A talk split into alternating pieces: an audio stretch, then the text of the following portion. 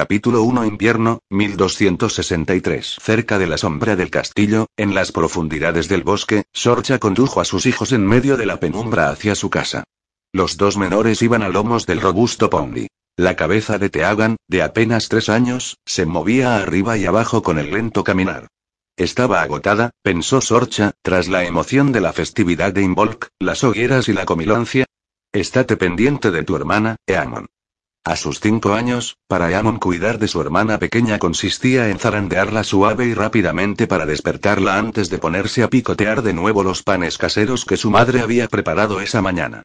Pronto estarás en tu camita, dijo Sorcha con voz cantarina cuando te hagan se quejó. Pronto estarás en casa. Se había entretenido demasiado en el claro, pensó. Y aunque Involk celebraba los primeros aleteos en el vientre de la madre tierra, la noche caía con demasiada premura y rigor en invierno. Habían sido unos meses crudos, cargados de vientos glaciales, ventiscas de nieve y gélidas lluvias. La niebla había persistido durante todo el invierno, reptando, arrastrándose, cubriendo el sol y la luna. Muy a menudo había oído su nombre en aquel viento, en aquella niebla. Una llamada a la que se negaba a responder. Muy a menudo había visto la oscuridad en aquel mundo blanco y gris. Se negaba a tener nada que ver con ello. Su hombre le había suplicado que cogiera a los niños y se quedaran con su familia mientras él libraba sus batallas durante aquel interminable invierno.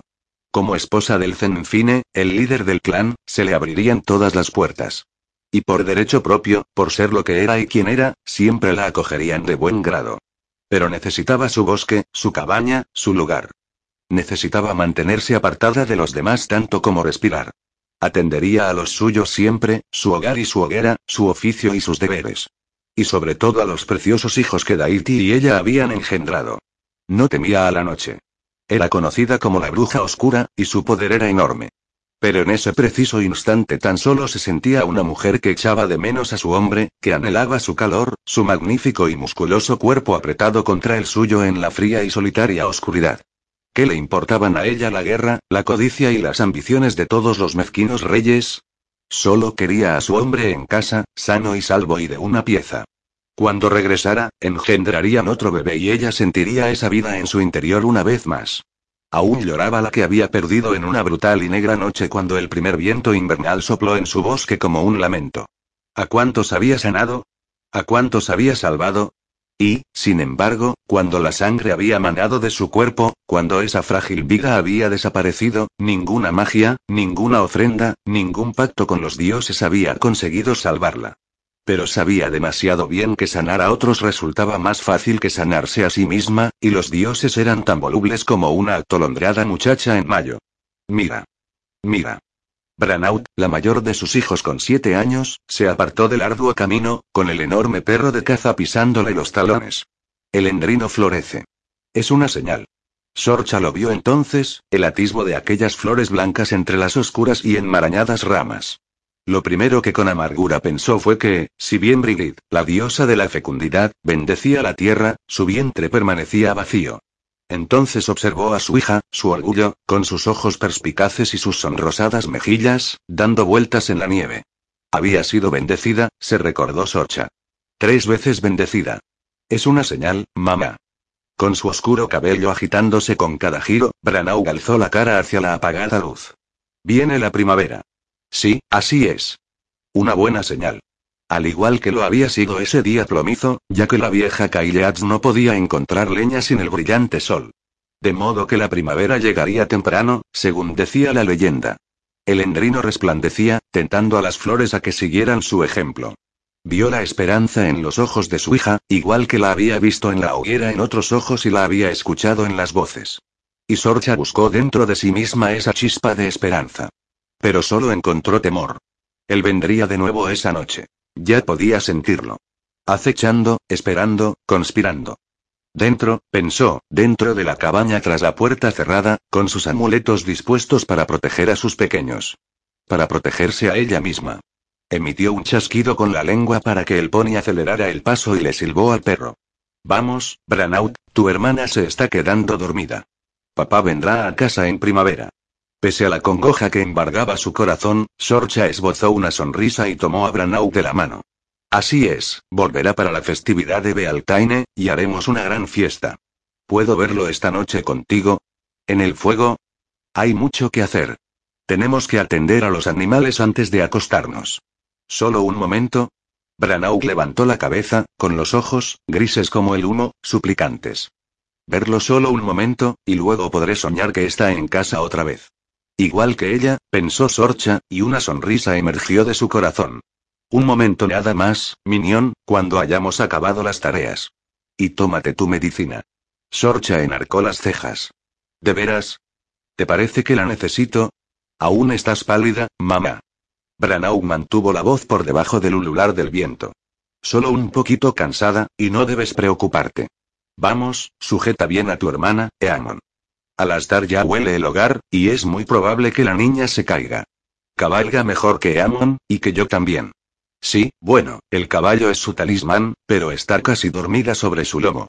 El camino giró. Los cascos del pony repiqueteaban sobre la tierra congelada mientras trotaba hacia el cobertizo que había junto a la cabaña. Teamon, hazte cargo de Alastar, dale una palada extra de grano esta noche. Tú ya has comido lo tuyo, ¿verdad? Dijo cuando su hijo comenzó a farfullar. Eamon le brindó una amplia sonrisa, tan preciosa como una mañana de verano, y aunque podía apearse de un salto con la rapidez de un conejo, tendió los brazos hacia ella. Siempre había sido muy mimoso, pensó Sorcha, abrazándole al tiempo que lo bajaba. No tuvo que decirle a Branau que empezara con sus tareas. La niña llevaba la casa casi tan bien como su madre. Sorcha cogió a Teagan en brazos, murmurándole palabras tranquilizadoras mientras la llevaba a la cabaña. Es hora de soñar, cielito mío. Soy un pony y galopo todo el día. Ah, sí, el pony más bonito y el más veloz de todos. El fuego, que había quedado reducido a brasas después de las horas transcurridas, apenas ahuyentaba el frío. Mientras llevaba a la pequeña a la cama, extendió una mano hacia el hogar. Las llamas se alzaron, crepitando sobre las ascuas. Metió a Teagan en el jergón, le alisó el cabello brillante como el sol, igual que el de su padre y esperó hasta que sus ojos, profundos y oscuros como los de su madre, se cerraron. Que tengas solo dulces sueños murmuró mientras tocaba el amuleto que había colgado sobre las camas de sus pequeños. Permanece sana y salva toda la noche. Que cuanto eres y cuanto veas te proteja mientras la oscuridad da paso a la luz. Le dio un beso en su suave mejilla, y al enderezarse hizo una mueca de dolor ante la punzada en su vientre. El dolor iba y venía, pero se volvía cada vez más intenso mientras persistía el invierno. De modo que aceptaría el consejo de su hija y se prepararía una poción. Brigitte, en este tu día, ayúdame a sanar. Tengo tres hijos que me necesitan. No puedo dejarlos solos. Dejó a Teagan durmiendo y fue a ayudar a sus hijos mayores con sus tareas. Cuando cayó la noche, demasiado rápido, demasiado pronto, cerró bien la puerta antes de repetir el ritual nocturno con Eamon. No estoy nada cansado, afirmó el niño mientras se le caían los párpados. Oh, ya lo veo. Veo que estás bien despierto y lleno de energía. ¿Volarás otra vez esta noche, Mick? Lo haré, sí, y bien alto. ¿Me enseñarás más cosas mañana? Puedo sacar a Roy Beard por la mañana. Te enseñaré más, y tú podrás sacar a Roy Beard. El halcón es tuyo, y tú lo entiendes, lo conoces y lo sientes. Así que descansa. Alborotó su cabello castaño y le besó los párpados para que cerrara los ojos, indómitos y azules como los de su padre.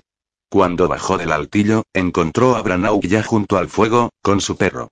Gracias a la diosa, rebosante de salud, pensó Sorcha, y del poder que aún no controlaba ni comprendía en su totalidad. Habría tiempo para eso. Rezaba para que aún hubiera tiempo para eso. He preparado el té, le dijo Branagh. Tal y como me enseñaste. Creo que cuando te lo tomes te sentirás mejor. Ahora me cuidas tú a mí, Mochroy. Sonriendo, Sorcha cogió el té, lo olió y asintió. Tienes el don, sin duda. Sanar es un don poderoso. Gracias a él te darán la bienvenida y serás necesaria a donde quiera que vayas. No quiero ir a ninguna parte. Quiero estar aquí con papá y contigo, y con Eamon y te hagan, para siempre. Algún día irás más allá de nuestro bosque. Y habrá un hombre. Branagh soltó un bufido. No quiero ningún hombre. ¿Qué iba a hacer yo con un hombre? Ah, bueno, dejemos esa historia para otro día. Se sentó con su hija junto al hogar, y con un amplio chal se envolvieron las dos. Se bebió el té, y cuando Branagh le tocó la mano, volvió la palma hacia arriba y entrelazó los dedos con los de ella. De acuerdo, pero solo un momento. Necesitas descansar. ¿Puedo hacerlo yo? ¿Puedo invocar la visión? Ve lo que has de ver, pues. Haz lo que deseas. Ve al hombre que te engendró, Branauk. Es el amor lo que lo traerá. Sorcha vio cómo el viento se arremolinaba y las llamas se alzaban para volverse a calmar enseguida. Bien, pensó impresionada. La chica aprendía muy deprisa. La imagen trató de tomar forma en los huecos y valles de las llamas. Un fuego dentro del fuego. Siluetas, movimientos y, durante un instante, el murmullo de voces muy lejanas. Vio la intensidad que reflejaba el rostro de su hija, la ligera película de sudor a causa del esfuerzo. Demasiado, pensó. Demasiado para alguien tan joven. Tranquila, vamos, le dijo en voz queda. Lo haremos juntas. Desplegó su poder, mezclándolo con el del Granauk. Un fogaz estruendo, una voluta de humo y el danzar de las chispas. Luego claridad. Y él estaba allí, el hombre al que ambas anhelaban. Sentado frente a otro fuego, dentro de un círculo de piedras. Su brillante cabello trenzado caía sobre la negra capa que envolvía sus anchos hombros. El broche de su rango prendido en ella relucía a la luz de las llamas. El broche que ella había forjado para él con fuego y magia. El sabueso, el caballo, el halcón. Parece cansado, dijo Branaut, y apoyó la cabeza en el hombro de su madre. Pero muy apuesto. El más apuesto de los hombres. Lo es. Apuesto, fuerte y valiente. Oh, cuánto lo anhelaba, se dijo Sorcha. ¿Puedes ver cuándo volverá a casa? preguntó Branaut. No todo puede verse. Quizá reciba una señal cuando esté más cerca. Pero esta noche vemos que está sano y salvo, y con eso basta. Él piensa en ti. Branaut volvió la vista hacia el rostro de su madre. Puedo sentirlo. ¿Puede sentir que nosotras pensamos en él? No tiene el don, pero tiene corazón, tiene amor. Así pues, tal vez pueda. Y ahora vamos a dormir. Me levantaré temprano. El endrino está floreciendo, y la vieja bruja no ha visto el sol hoy. Pronto volverá a casa. Branauk se levantó y le dio un beso a su madre. El perro subió escaleras arriba con ella. A solas, Sorcha observó a su amor en el fuego. Y a solas lloró. Lo oyó mientras se secaba las lágrimas. La llamada. Él la consolaría, le daría calor. Tales eran sus seductoras mentiras. Le daría cuanto ella pudiera desear, y más. Solo tenía que entregarse a él. Jamás seré tuya. Lo serás. Lo eres. Ahora ven y conoce todos los placeres, toda la gloria. Todo el poder. Jamás me tendrás ni a mí ni lo que albergo en mi interior. La imagen en el fuego cambió. Y él apareció en las llamas. Caban, cuyo poder y objetivo eran más siniestros que la noche invernal. Que la deseaba. Su cuerpo, su alma, su magia. El hechicero la deseaba, pues podía sentir su lujuria como manos sudorosas sobre su piel. Pero sabía que lo que codiciaba más aún era su don. Su codicia saturaba el ambiente. Él sonrió en las llamas, tan apuesto, tan despiadado. Serás mía, Sorcha la oscura. Tú y lo que eres. Estamos predestinados. Somos iguales. No, pensó, no somos iguales, sino como el día y la noche, la luz y la oscuridad, donde la única unión llega envuelta en sombras. Estás tan sola, soportas una carga tan grande. Tu hombre te deja en una cama fría. Ven a calentarte en la mía. Siente el calor. Genera ese calor conmigo. Juntos gobernaremos el mundo entero. Su ánimo flaqueó. El anhelo y la punzada que sentía dentro de ella rayaban el dolor. De modo que se levantó y dejó que el viento cálido agitara su cabello. Dejó que sus poderes la inundaran hasta hacerla resplandecer. E incluso en las llamas vio la lujuria y la codicia en el rostro de Caban. Esto es lo que desea, lo sabía, la gloria que corría por su sangre. Y eso era lo que jamás tendría. Conoce mi mente y siente mi poder, entonces, ahora y siempre. Me ofreces tu oscuro deseo, venir a mí envuelto en humo y fuego. Traicionar a mi sangre, a mis hijos, a mi hombre, para gobernar, solo tu mano he de tomar. Así pues mi respuesta llega a través del viento y del mar. Que se alce la doncella, la madre y la bruja como una sola trinidad. Hágase mi voluntad. Extendió los brazos, liberó la furia del todo femenina, que giró en una espiral, y la lanzó hacia el corazón de Caban. Un instante de puro y descarnado placer surgió dentro de ella cuando oyó su grito de rabia y dolor, cuando vio esa rabia y ese dolor estallar en su rostro contra las llamas. Entonces el fuego fue solo fuego, ascuas durante la noche que proporcionaban cierto calor para ahuyentar el frío. Su cabaña era solo una cabaña, en silencio, en penumbra. Y ella era únicamente una mujer sola, con sus hijos dormidos. Se derrumbó en la silla, rodeando el dolor desgarrador en su vientre con un brazo. Caban se había marchado por el momento, pero perduraba su temor hacia él, y si ninguna poción o plegaria sanaba su cuerpo, dejaría a sus hijos huérfanos. Indefensos. Despertó con su hija menor acurrucada contra ella. Eso le dio el consuelo que necesitaba para levantarse y comenzar el día. Mamá, mamá, quédate. Tranquila, cielo, tengo trabajo. Y tú deberías estar en tu cama. Vino el hombre malo. Mató a mis ponis. El pánico atenazó el corazón de Sorcha con puño de hierro. Caban tocando a sus hijos, sus cuerpos, sus mentes, sus almas. Aquello le producía un miedo atroz, una cólera indescriptible. Ha sido solo un sueño, pequeña mía. Arrimó a Teagan contra sí, meciéndola, tranquilizándola. Solo un sueño. Pero los sueños eran poderosos y entrañaban peligros. Mis ponis gritaban y no podía salvarlos. Les prendió fuego y ellos gritaban. Alastar vino y tiró al hombre malo al suelo. Yo me alejé con Alastar, pero no pude salvar a los ponis. Tengo miedo del hombre malo del sueño. No te hará daño. Jamás dejaré que te haga daño. Solo sueños con ponis. Con los ojos fuertemente cerrados, besó el brillante y despeinado cabello y las mejillas de Teagan. Soñaremos con más ponis. Verdes y azules. Ponis verdes. Oh, sí, verdes como las colinas. Acurrucándose, Sorcha levantó una mano y giró el dedo en círculo una y otra vez hasta que los ponis azules, verdes, rojos y amarillos danzaron en el aire sobre sus cabezas. Mientras escuchaba las infantiles risitas de su hija pequeña, almacenó las lágrimas y la ira, y lo encerró todo en su interior con determinación. Él jamás haría daño a sus hijos. Antes lo vería muerto, y ella misma con él, que permitirlo. Todos los ponis se van a comer su avena ahora. Y tú te vienes conmigo, que también vamos a desayunar. ¿Hay miel? Sí. El sencillo deseo de un premio hizo sonreír a Sorcha. Habrá miel para las niñas buenas. Yo soy buena. Tienes el corazón más puro y dulce del mundo.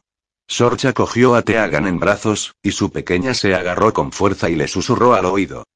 El hombre malo me dijo que me llevaría a mí primero porque soy la más pequeña y la más débil. Jamás te llevará. Lo juro por mi vida.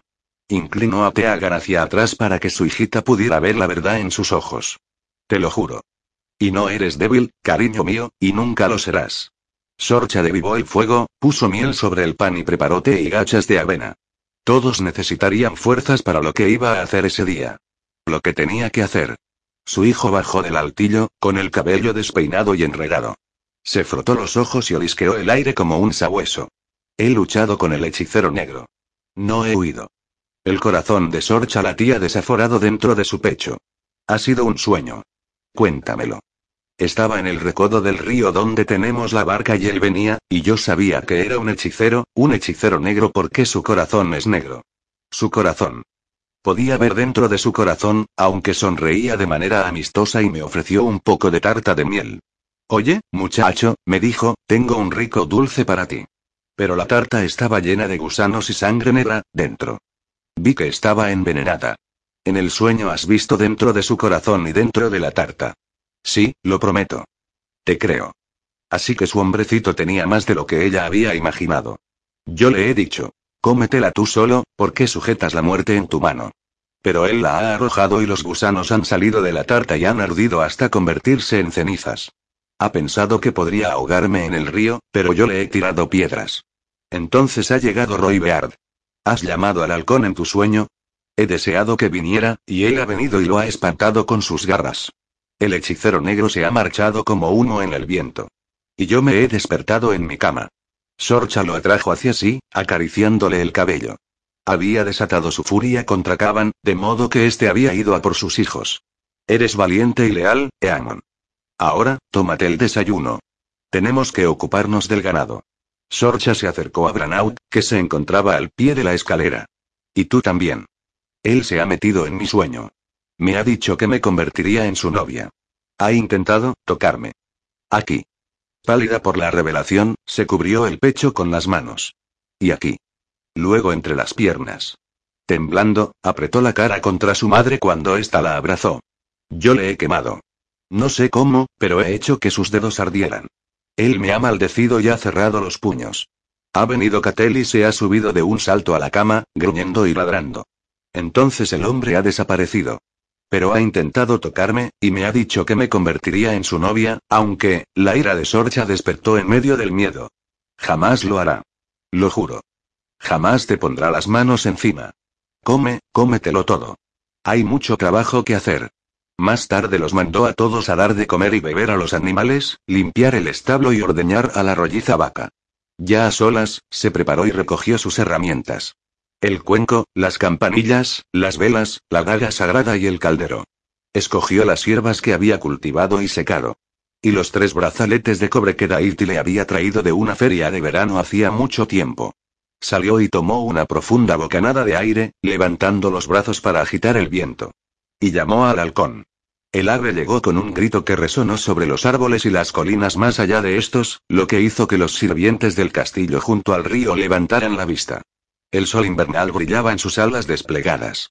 Sorcha alzó el brazo para que aquellas terribles garras se aferrasen a su guante de piel. Clavó los ojos en los del halcón, y este en los de ella.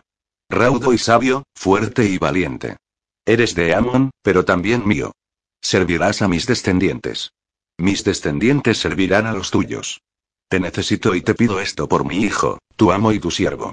Le mostró la daga y los ojos del halcón no titubearon. Roy de tu pecho tres gotas de sangre pido. Una única pluma de tus magníficas alas, y por estos presentes las gracias te doy.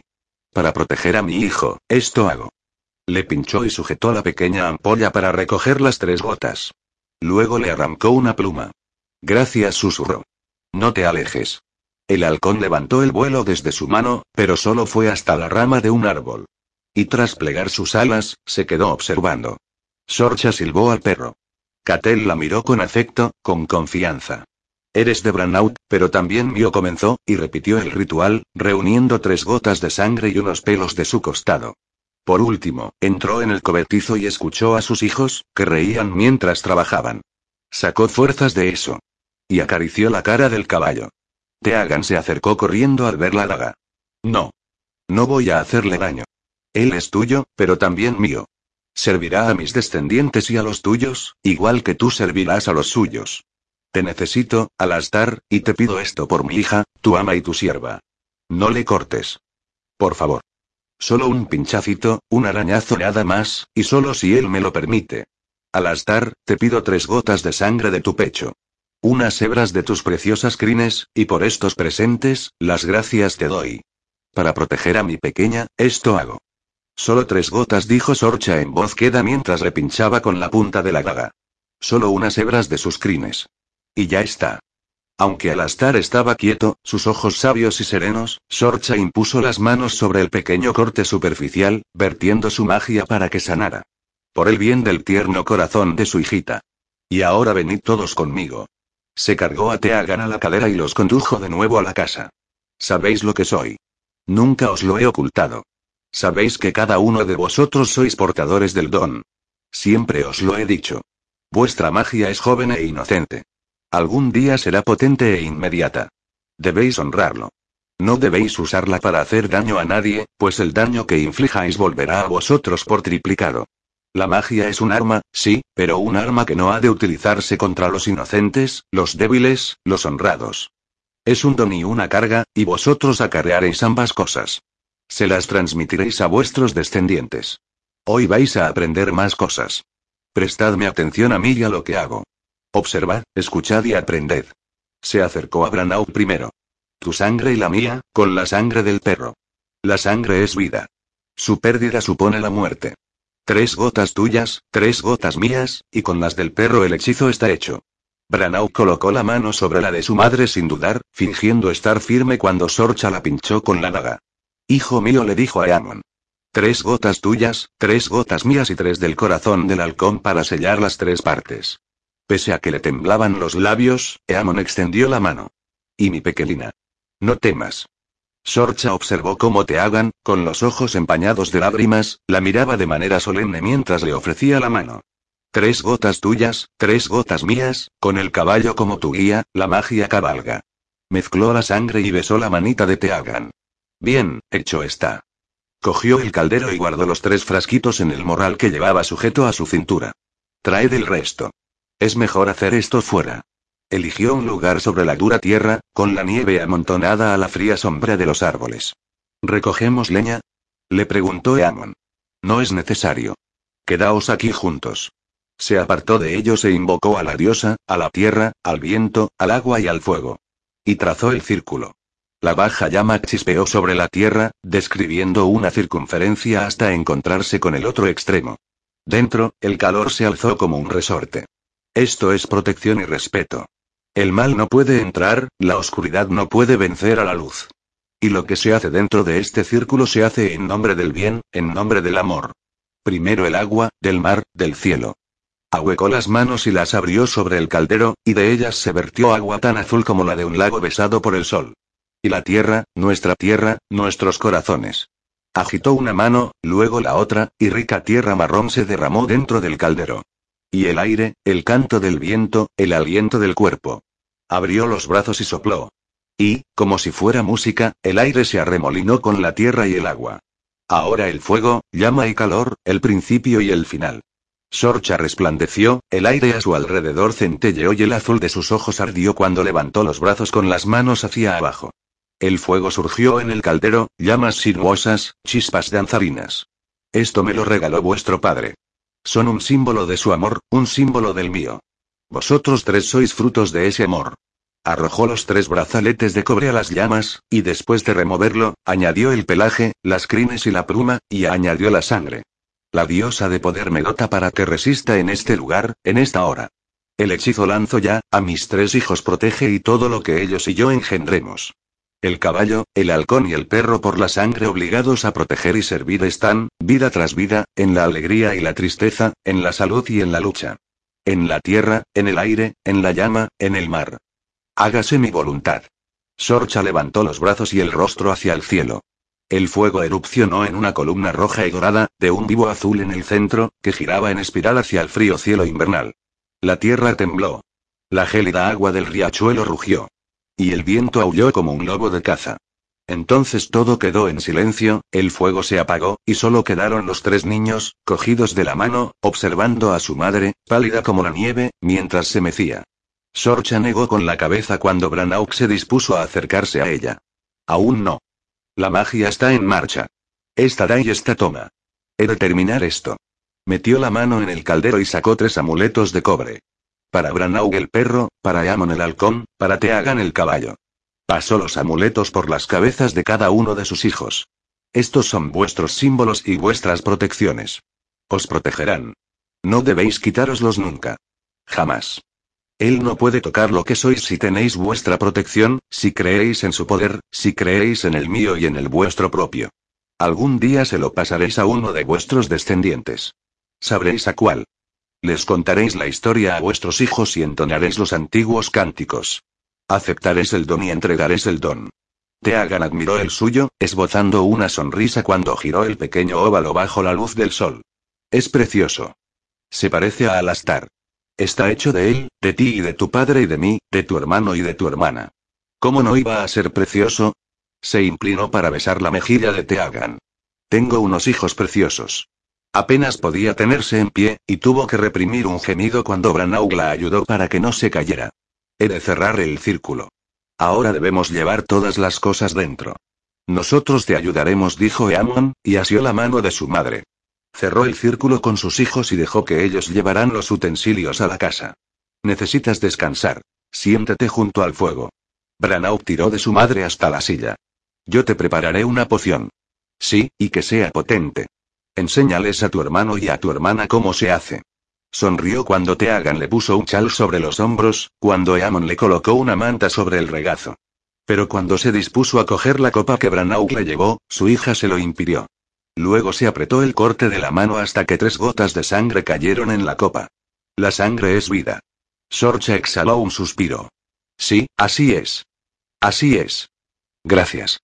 Se tomó la poción y más tarde se durmió. Capítulo 2 Durante una semana, después dos, se encontró fuerte, y su poder se mantuvo. Caban atacó, presionando de forma abierta y subrepticia, pero Sorcha lo repelió. El endrino floreció, también las campanillas de nieve, y la luz ya era más propia de la primavera que del invierno. Cada noche Sorcha contemplaba a Gaiti en el fuego.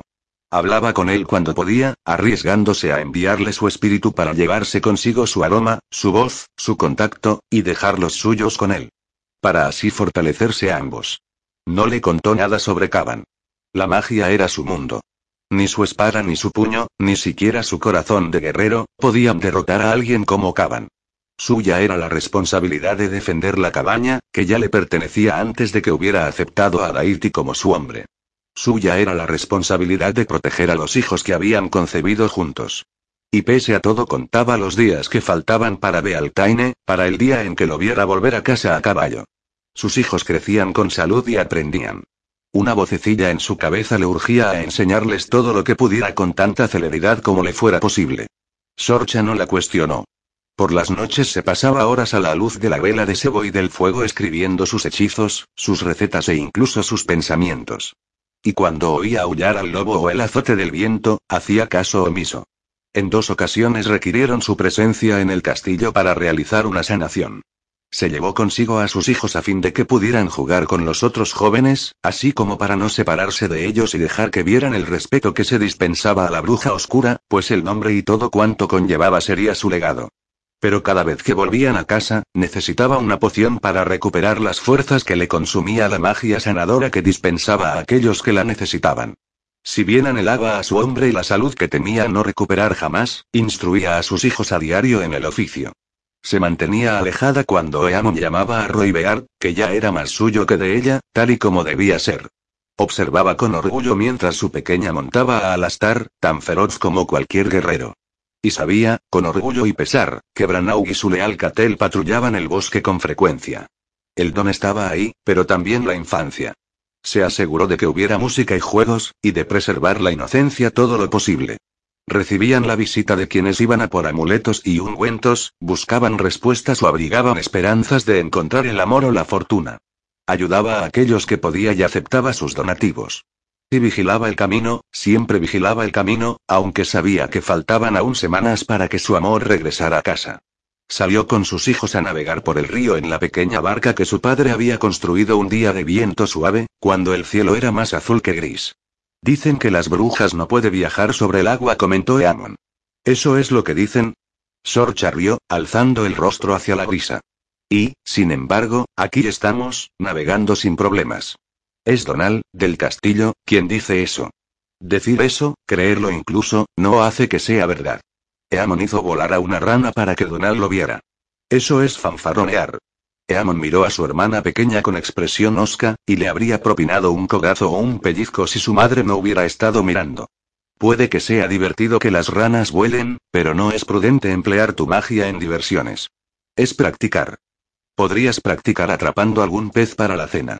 No de esa manera le aconsejó Sorcha a su hijo cuando éste extendió las manos sobre el agua. La magia no es la respuesta a todo. También hay que saber cómo arreglárselas sin eso. Un don jamás debería emplearse frívolamente para realizar aquello que se puede hacer con la inteligencia, las manos o la espalda. Me gusta pescar. A mí no farfulló Branau mientras la barquita surcaba el río. Tienes que estar sentado y esperar y esperar.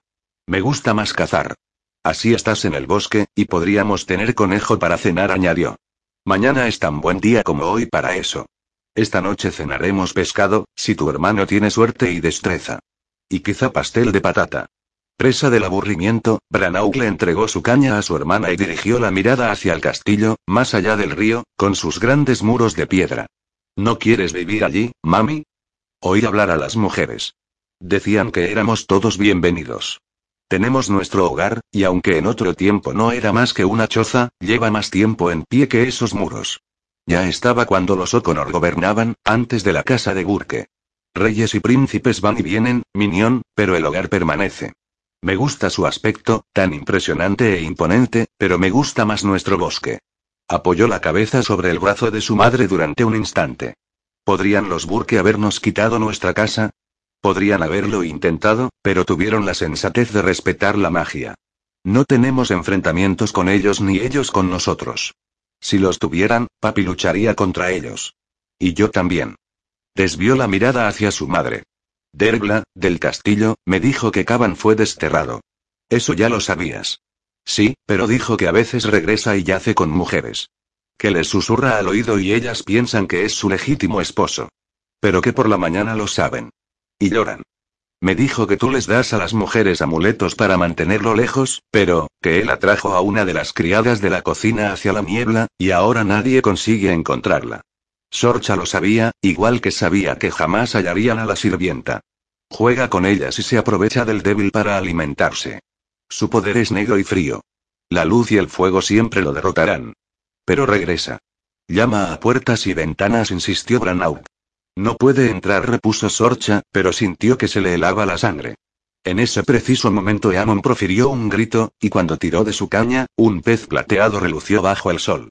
Suerte y destreza, dijo Sorcha con una carcajada mientras agarraba la red. Yo quiero uno. Teagan se inclinó con entusiasmo sobre el agua, como si atrapar un pez fuese tan fácil. Esperemos que lo consigas, pues vamos a necesitar más de uno, aunque sea uno tan grande. Buen trabajo, Eamon. Atraparon tres más, y si ayudó a su pequeña un poquito, la magia fue por amor. Un día estupendo, pensó, y la primavera casi podía saborearse. Corre a casa pues, Eamon, y limpia el pescado. Tú puedes poner a cocer las patatas, Branaut, y yo me ocuparé de la barca. Yo me quedaré contigo. Te aganasió la mano de su madre. Puedo ayudar. Sí que puedes, porque necesitaremos coger agua del riachuelo. ¿A los peces les gusta que los atrapemos y nos los comamos? No puedo decir que sea así, pero para eso están. ¿Por qué? ¿Y por qué? Pensó Sorcha mientras aseguraba la barca, habían sido las primeras palabras de Teagan. ¿Acaso los dioses no pusieron los peces en el agua y nos dieron a nosotros el ingenio para fabricar redes y cañas de pescar? Pero nadar debe de gustarles más que el fuego. Imagino que sí. Así que hemos de tener eso presente y ser agradecidos cuando comemos. ¿Y si no los atrapásemos ni nos los comiésemos? Pasaríamos hambre muy a menudo. ¿Ellos hablan bajo el agua? Bueno, yo nunca he mantenido una conversación con un pez. Y ahora vamos. Sorcha le cerró la capa a Teagan. Está refrescando. Levantó la vista y vio que las nubes cubrían el sol. Puede que esta noche tengamos tormenta. Será mejor que vayamos a casa. Cuando se enderezó, apareció la niebla. Gris y amenazadora, avanzaba como una serpiente sobre el suelo y sofocaba la vitalidad del día. Sorcha se percató de que no se acercaba una tormenta. La amenaza ya estaba ahí. Empujó a Teagan detrás de ella cuando Caban surgió de la niebla. Vestía de negro salpicado con plata, como estrellas sobre un cielo nocturno. El ondulado cabello le llegaba a los hombros. Un marco de ébano para su severo y hermoso rostro. Los ojos, oscuros como el corazón de un cíngaro, mostraban poder y placer cuando recorrió a Sorcha con la mirada. Ella los sintió como audaces manos sobre su piel. Llevaba un colgante de plata al cuello, con forma de sol y una enorme piedra, un centelleante ojo rojo en el centro. Y eso era nuevo, pensó, y sintió su negro poder. Milady dijo, haciéndole una reverencia. No eres bienvenido aquí. Voy allá donde me place. ¿Y qué ven mis ojos sino a una mujer y a su pequeña y preciosa hija solas? Un regalo para forajidos y lobos. No tienes hombre que te guarde, sorcha la oscura. Yo te escoltaré. Me protejo yo sola. Márchate, Caban. Desperdicias tu tiempo y tus poderes aquí. Jamás me entregaré a alguien como tú. Desde luego que te entregarás. Unirte a mí es tu destino. Lo he visto en la bola. Ves mentiras y deseos, no la verdad ni el destino. Él se limitó a sonreír, y al igual que su voz, su sonrisa rezumaba seducción. Juntos gobernaremos esta tierra y cualquier otra que deseemos. Vestirás finas ropas de vivos colores y cubriré tu piel de joyas. Entonces Caban movió las manos en círculo. Teagan ahogó un grito al ver a su madre vestida con el intenso color rojo de la realeza, el brillo de las joyas y una corona de oro cuajada de ellas. Con igual celeridad, Sorcha volvió la muñeca con brusquedad y una vez más llevaba puesto su sencillo vestido negro de lana. No necesito ni deseo tus colores ni tus joyas. Déjanos tranquilos a mí y a los míos o sentirás mi cólera. Él rompió en carcajadas. El sonido surgió de él con fluido y terrible placer. Es de extrañar que no quiera a nadie más que a ti, corazón. Tu fuego, tu belleza, tu poder, todo ello tiene que ser mío. Soy la mujer de Daiti, y siempre lo seré. Con un gruñido de desprecio, Caban chasqueó los dedos. A Daiti le importan más sus ataques, sus juegos, sus insignificantes guerras, que tú o los mocosos que le has dado. ¿Cuántas lunas han pasado desde la última vez que compartió tu lecho? Pasas frío por la noche, Socha. Lo percibo. Yo te enseñaré placeres que jamás has conocido. Y haré de ti más de lo que eres. Haré de ti una diosa. El temor trató de colarse dentro de ella como la niebla se arrastraba sobre la tierra. Moriría por mi propia mano antes que acostarme contigo. Tú solo codicias más poder. Y tú eres una boba por no hacerlo. Juntos aplastaríamos a todos los que se alzaran contra nosotros, viviríamos como dioses, seríamos como dioses. Y por ello te daré aquello que tu corazón más desea. Tú no conoces mi corazón. Un bebé en tu vientre para reemplazar el que perdiste. Mi hijo, nacido de ti. El más poderoso que el mundo haya conocido o conocerá. La pena por la pérdida la sacudió, y también el temor, un terrible temor fruto de la diminuta semilla de deseo en su interior por lo que él le ofrecía. Una vida creciendo dentro de ella, fuerte y real. Percibiendo ese temor, Caban se acercó. Un hijo murmuró. Lleno de vida en tus entrañas. Creciendo ahí, naciendo fuerte y glorioso, como ningún otro. Dame tu mano, Sorcha, y yo te daré aquello que tu corazón desea. Sorcha tembló durante un momento, solo un instante, porque bien sabían los dioses cuánto ansiaba aquella vida. Y mientras temblaba, Teagan salió de detrás de sus faldas. Arrojó una piedra y golpeó a Caban en la sien. Un delgado hilillo de oscura sangre roja resbaló por su pálida piel. Sus ojos se tornaron feroces cuando se abalanzó, pero antes de que el golpe impactara, Sorcha lo empujó por pura fuerza de voluntad. Acto seguido cogió a Teagan en brazos. El viento se alzaba con fuerza a su alrededor, fruto de su propia furia. Te mataré mil veces, te sumiré en la agonía durante diez mil años si le pones las manos encima a mis hijos. Te lo juro por todo lo que soy. ¿Me amenazas? ¿Tú y tu brujita? Clavó los ojos en el rostro de Teagan, y su sonrisa se extendió como la muerte. Una brujita muy bonita. Resplandeciente como un pececillo en el agua. ¿Quieres que te atrape y te coma? Pese a aferrarse a Sorcha, pese a que estaba temblando, Teagan no se acobardó. Márchate. Le espetó la niña. Impulsado por la furia y el miedo, su novel y joven poder golpeó con la potencia de una piedra. La sangre manó de la boca de Caban, y su sonrisa se convirtió en un grudido. Primero tú, luego tu hermano.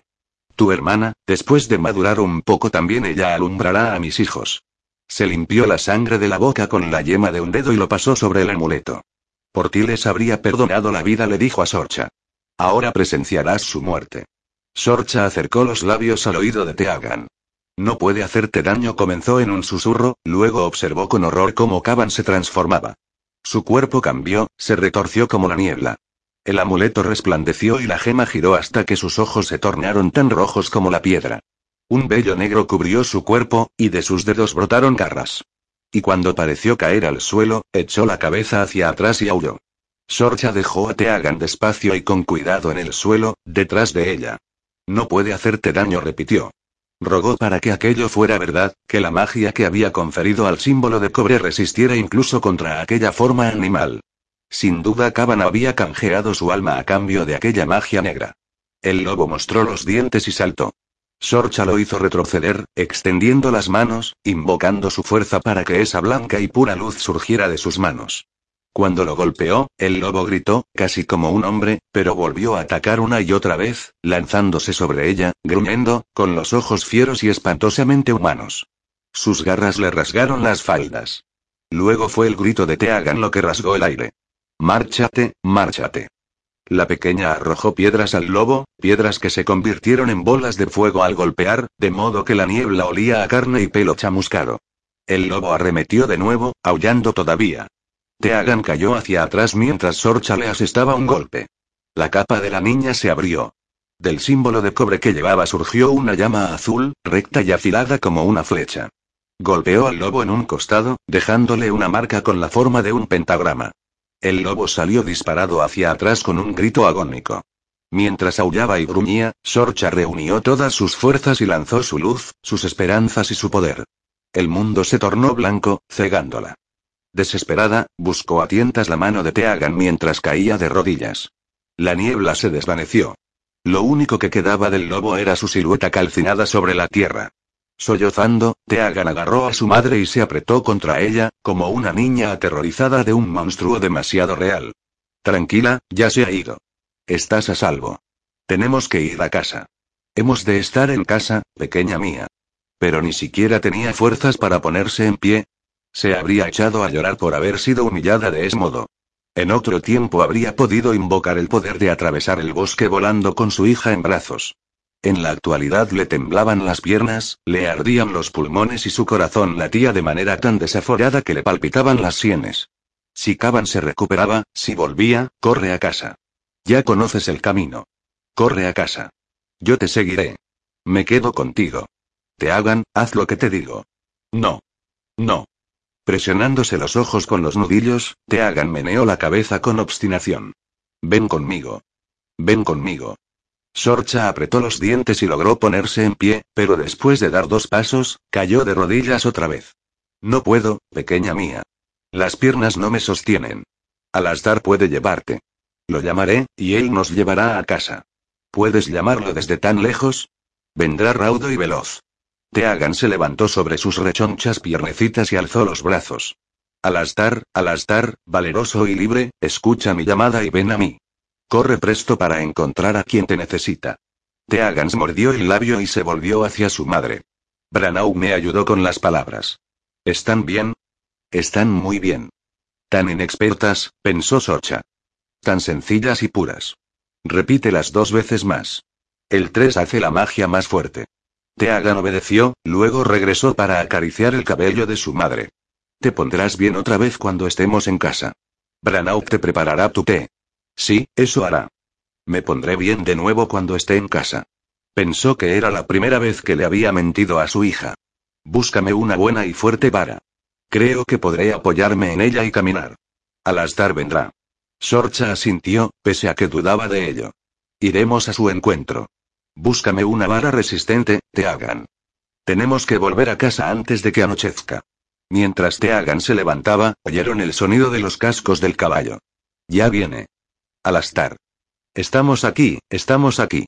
Había llamado a su guía, pensó Sorcha, y una punzada de orgullo atravesó su fatiga.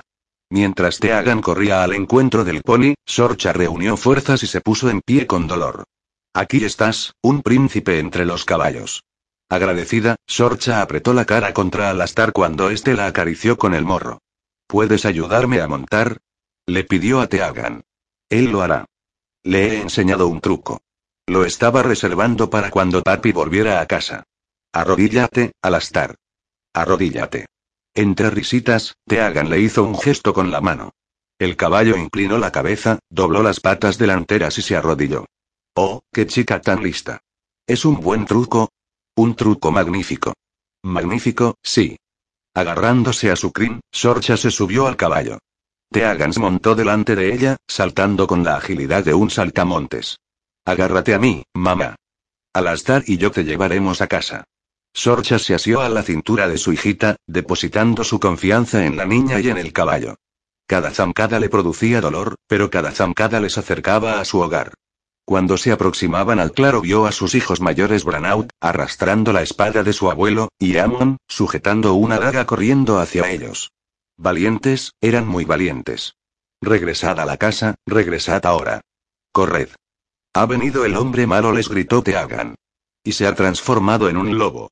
Yo le he tirado piedras, Teamon, ¿cómo hiciste tú? Las voces de los niños, las preguntas, el alboroto, las oleadas de temor gravitaban como un eco en la cabeza de Sorcha. El sudor la envolvió. Una vez más se agarró a las crines de Alastar para bajar al suelo. Se tambaleó mientras el mundo se tornaba gris. Mamá está enferma. Necesita su té. Vamos dentro, logró decir Sorcha. Echad el cerrojo a la puerta. Oyó a Branau dando órdenes, con la voz cortante de un jefe tribal, traed agua, avivad el fuego, y sintió como si entrara flotando hasta acomodarse en su silla, donde su cuerpo se desplomó. Un paño frío en la cabeza. Un potente líquido caliente bajando por su garganta. El dolor se atenuó, la confusión se disipó. Ahora descansa. Branau le acarició el pelo. Estoy mejor. Tienes un potente don para sanar. Teagan dice que el lobo ha ardido. No. Lo hemos herido, sí, lo hemos herido, pero vive. Está vivo. Lo mataremos. Pondremos una trampa y lo mataremos. Puede que lo hagamos cuando yo esté más fuerte. Es capaz de adoptar muchas más hienas. Desconozco qué precio ha pagado por ese poder, pero ha de ser muy alto. Tu hermana lo ha marcado. Aquí. Sorcha se llevó la mano al hombro izquierdo.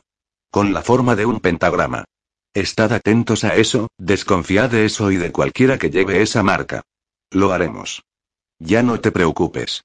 Prepararemos la cena y te sentirás más fuerte cuando hayas comido y descansado. Vas a preparar un amuleto para mí. Tal y como yo te voy a indicar. Haz el amuleto y tráemelo. La cena puede esperar hasta después. ¿Te hará más fuerte? Sí. Branau preparó el amuleto y Sorcha se lo colgó al cuello, cerca de su corazón. Luego bebió un poco más de la poción, y aunque apenas tenía apetito, se obligó a comer. Durmió y soñó, y al despertar se encontró a Branau haciendo guardia. Vete a la cama. Es tarde. No te dejaremos. Puedo ayudarte a acostarte. Me sentaré aquí, junto al fuego. Entonces me sentaré contigo. Estamos haciendo turnos. Despertaré a Eamon cuando llegue el suyo, y te hagan te traerá tu té por la mañana. Demasiado agotada como para discutir, demasiado orgullosa como para reprenderla, Sorcha se limitó a esbozar una sonrisa. Así están las cosas. Hasta que te hayas recuperado. Estoy mejor, te lo prometo. Su magia era muy fuerte, muy negra. Detenerla lo exigió todo de mí, y más. Habrías estado orgullosa de nuestra Teagan. Tan feroz e inteligente. Y tú, corriendo hacia nosotros con la espada de tu abuelo. Es muy pesada. Sentaba bien reír. Era un hombre muy grande, con una barba roja tan larga como tu brazo. Exhalando un suspiro, acarició la cabeza de Branau. Si no vas a irte a tu cama, prepara un jergón en el suelo. Ambas dormiremos un rato. Cuando su hija se durmió, Sorcha agregó un hechizo para hacer que Branau tuviera dulces sueños. Y se volvió hacia el fuego. Ya era hora de pedirle a Daiti que volviera a casa. Necesitaba su espada, necesitaba su fuerza. Lo necesitaba a él. De modo que abrió su ojo mental al fuego y abrió su corazón al amor. Su espíritu viajó sobre montañas y campos en medio de la noche, atravesó bosques, sobrevoló el agua donde la luna se bañaba. Recorrió todos los kilómetros que los separaban hasta el campamento de su clan. Él dormía cerca del fuego con la luz de la luna como una manta sobre él. Cuando se acomodó a su lado, en los labios de Gaiti se dibujó una sonrisa y su brazo la rodeó. Hueles a fuego de hogar y a bosques y claros. Has de venir a casa. Pronto, Agra. Dos semanas, no más. Mañana debes cabalgar con toda celeridad. Mi corazón, mi guerrero. Ahuecó la mano sobre su rostro. Te necesitamos. Y yo te necesito a ti. Rodó para arrimarse a ella y acercó la boca a la suya. No en nuestro lecho, aunque te anhelo con todas mis fuerzas. Cada día, cada noche. Necesito tu espada, te necesito a mi lado. Caban ha atacado hoy. Daiti se incorporó de golpe, con la mano en la empuñadura de la espada. ¿Estás herida? ¿Y los niños? No, no. Pero ha faltado poco. Él se hace más fuerte, y yo, más débil. Temo no poder contenerlo. No hay nadie más fuerte que tú. Jamás tocará a la bruja oscura. A Sorcha se le partió el corazón al ver la fe que tenía en ella, pues ya no la merecía. No estoy bien. ¿Qué sucede? No deseaba atosigarte griega. No, mi orgullo. Lo valoraba demasiado, pero ahora renuncio a él. Temo lo que se avecina, Daiti. Lo temo a él. No puedo hacerle frente sin ti. Vuelve a casa por nuestros hijos, por nuestras vidas. Partiré esta noche. Llevaré hombres conmigo y cabalgaré a casa. A primera luz. Espera la luz, pues la oscuridad le pertenece. Y sé veloz. Dos días. Estaré en casa contigo dentro de dos días. Y Caban conocerá el filo de mi espada. Lo juro. Estaré atenta a tu llegada y te esperaré. Soy tuya en esta vida y en lo que venga. Recupérate, mi bruja. Se llevó sus manos a los labios. Es lo único que te pido. Ven a casa, y me recuperaré. Dos días. Dos días.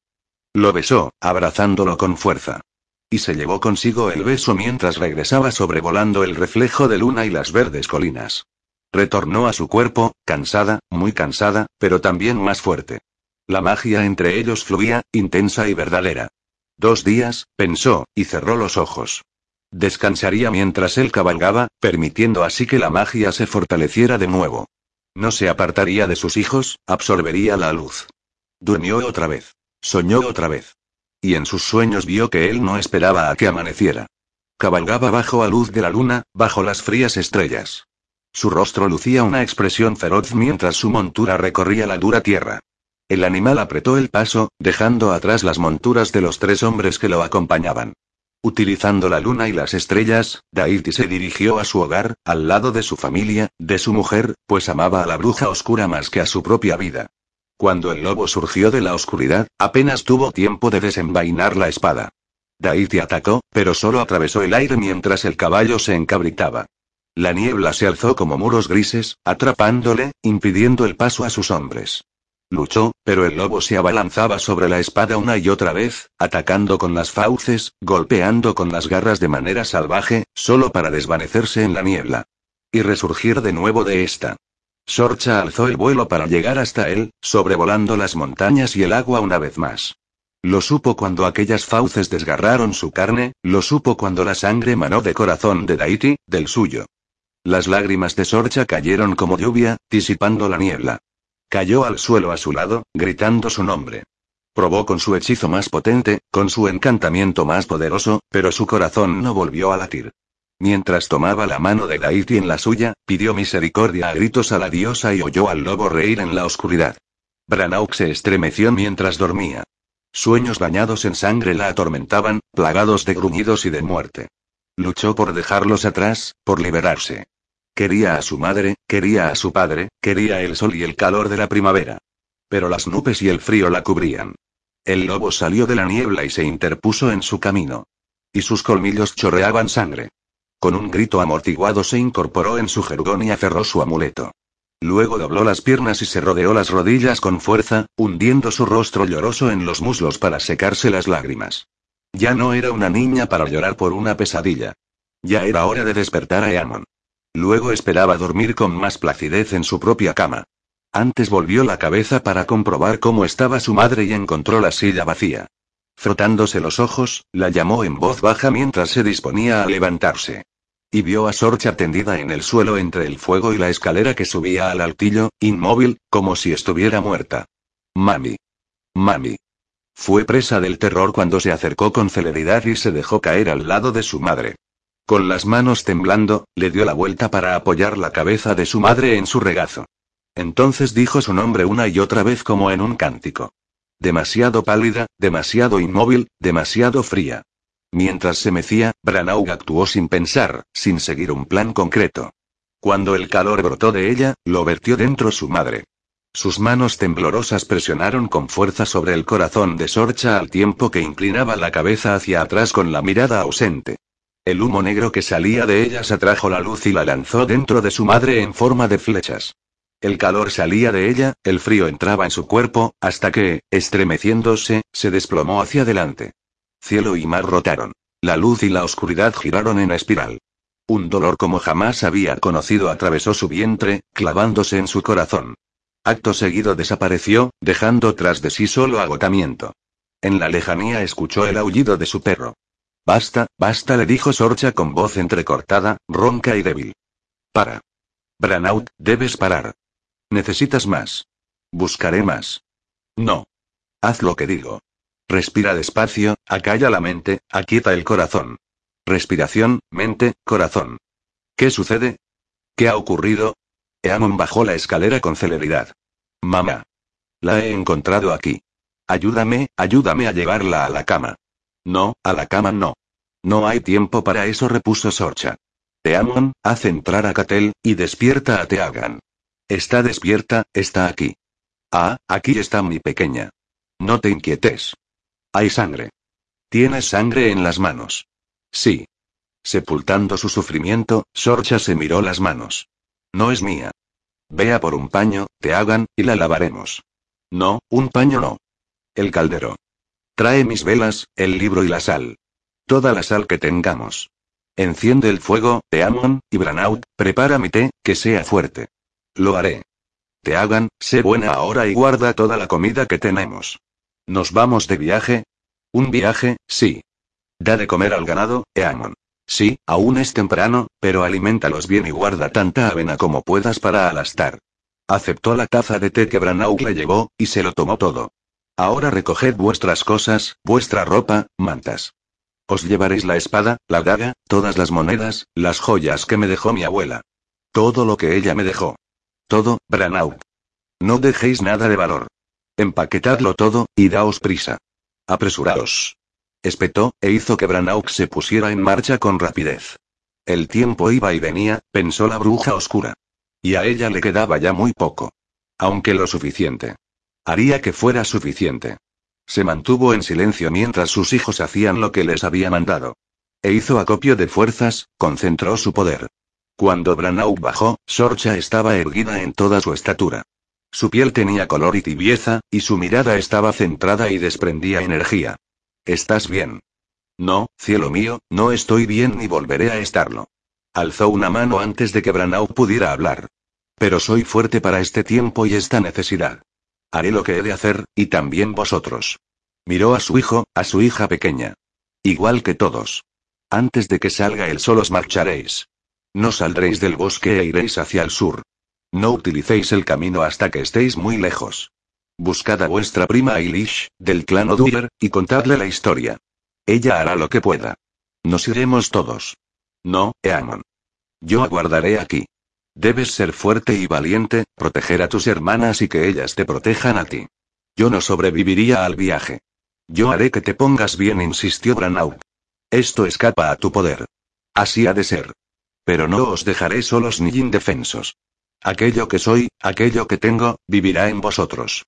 Un día regresaréis, pues este es vuestro hogar, y el hogar es la fuente. No puedo daros la inocencia, pero os daré poder. Apoyadme, pues sois mi corazón y mi alma, mi sangre y mis huesos. Lo sois todo para mí. Y ahora trazo el círculo, y la oscuridad no podrá entrar en él. Las llamas describieron un círculo en el suelo y, cuando agitó la mano, prendieron bajo el caldero. Tras bajar la mirada de nuevo a sus manos, exhaló un suspiro y luego se acercó. Esta es la sangre de vuestro padre. Abrió las manos sobre el caldero y la sangre manó. Y estas son mis lágrimas y las vuestras. Él vino para protegernos, regresó a casa tal y como le pedí. Una trampa tendida por Caban, aprovechándose de mi miedo, de mi debilidad. Él le arrebató la vida a vuestro padre, así como hará con la mía. La vida, pero no el espíritu, no el poder. Se arrodilló, envolviendo a sus llorosos hijos en un abrazo. Os consolaré durante el tiempo que me quede, pero no hay tiempo para llorar. Recordadle, recordad a quien os engendró, a quien os amó, y sabed que parto para estar con él y que velaré por vosotros. No nos pidas que nos marchemos. Te hagan sollozó sobre el hombro de su madre. Quiero quedarme contigo. Quiero a papá. Te llevarás mi luz contigo. Siempre estaré contigo. Con las manos ahora limpias y blancas, Sorcha limpió las lágrimas de la mejilla de su hija. Tú, mi brillante luz, mi esperanza. Tú, mi valeroso hijo. Besó los dedos de Amon. Mi corazón. Y tú, mi inalterable e inquisitiva hija. Ahuecó la mano sobre el rostro de Branau. Mi fortaleza. Llévame contigo. Y ahora, hagamos juntos este hechizo. Apoyadme. Decid lo que yo diga, haced lo que yo haga. Extendió las manos. Con sangre y lágrimas derramamos nuestros temores. Agitó una mano sobre el caldero, y el líquido comenzó a mezclarse. Cuatro pellizcos de sal para cerrar y atrancar la puerta. Malas hierbas para amarrar, vallas para cegar. A mis hijos él no verá, y ellos vivirán a salvo y en libertad. Bellos pétalos teñidos de odio, perfumados de dulce para atormentar. Que todo hierva en fuego y humo, y que con esta poción Caban se ahogue. Cuando lo llame, él a mí vendrá. Hágase mi voluntad. La luz destelló de modo que todo lo que había en el círculo ardió con ella. Apeló a Hécate, a Brigitte, a Morrigan y a Babkata, invocando la fuerza y el poder de las diosas. El aire tembló, pareció rasgarse y crujir. Unas voces resonaban en él cuando Sorcha se levantó, alzando los brazos en oración y reclamación. El humo se tornó rojo como la sangre, cubrió la habitación. Entonces, como en un remolino, fue absorbido de nuevo por el caldero. Con los ojos brillantes, Sorcha vertió la poción en un recipiente, lo selló y se lo guardó en el bolsillo. Madre susurró Pranauk. Lo soy y lo seré. No tengáis miedo de mí ni de lo que ahora os doy pequeña mía. Tomó las manos de Teagan. Crecerá dentro de ti a medida que lo hagas tú. Serás siempre amable, siempre preguntarás por qué. Siempre estarás con aquellos que no pueden defenderse. Toma esto.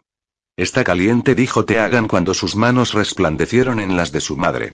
Se enfriará otra vez, hasta que lo necesites. Hijo mío. Tú volarás y lucharás. Siempre serás leal y sincero. Toma esto. Yo te llevaré. Yo te protegeré. Protege a tus hermanas. Branaut, mi primogénita. Es mucho lo que te pido. Tu don ya es fuerte, y ahora te doy más. Más que a Teagan y a Amon, pues he de hacerlo. Tú construirás y crearás. Cuando ames, jamás te detendrás. Tú serás a quien primero acudan, y siempre soportarás la carga. Perdóname y toma esto. Branau ahogó un grito. Quema. Un instante nada más. Y en aquel momento Sorcha lloró mil años. Abre. Toma. Vive. Conservó lo justo, solo lo justo, luego se derrumbó en el suelo cuando todo estuvo hecho. Ya no era la bruja oscura. Vosotros sois la bruja oscura. Una dividida en tres. Este es mi don y mi maldición. Cada uno de vosotros es fuerte, y juntos lo sois más. Algún día regresaréis. Idos ya, y rápido. El día se acerca. Sabed que mi corazón va con vosotros. Teagan se aferró su madre, pataleó y lloró cuando Amon tiró de ella para apartarla. Llévala fuera, montala en Alastar, dijo Branau con voz queda. Pero antes Eamon se arrodilló junto a su madre. Vengaré a mi padre, y a ti, mi madre. Protegeré a mis hermanas con mi vida. Lo juro. Estoy orgullosa de ti, hijo mío. Te volveré a ver. Pequeña mía le dijo a Teagan. Regresarás. Te lo prometo. Branauk se volvió hacia su hermana, colocándole la mano en la cabeza. Y Teagan asintió y se quedó dormida. Llévatela, Teamon, y las cosas que puedas transportar. Yo llevaré el resto. Te ayudaré. Tengo fuerzas suficientes, insistió Socha. Y no pensaba permitir que Caban entrara en su casa. Cuando terminaron de cargar el caballo, Branau miró a su madre a los ojos. Lo entiendo. Lo sé. No dejaré que les pase nada. Si no puedes destruir a Caban, los de tu sangre lo haremos. Aunque nos lleve mil años, tu sangre lo hará.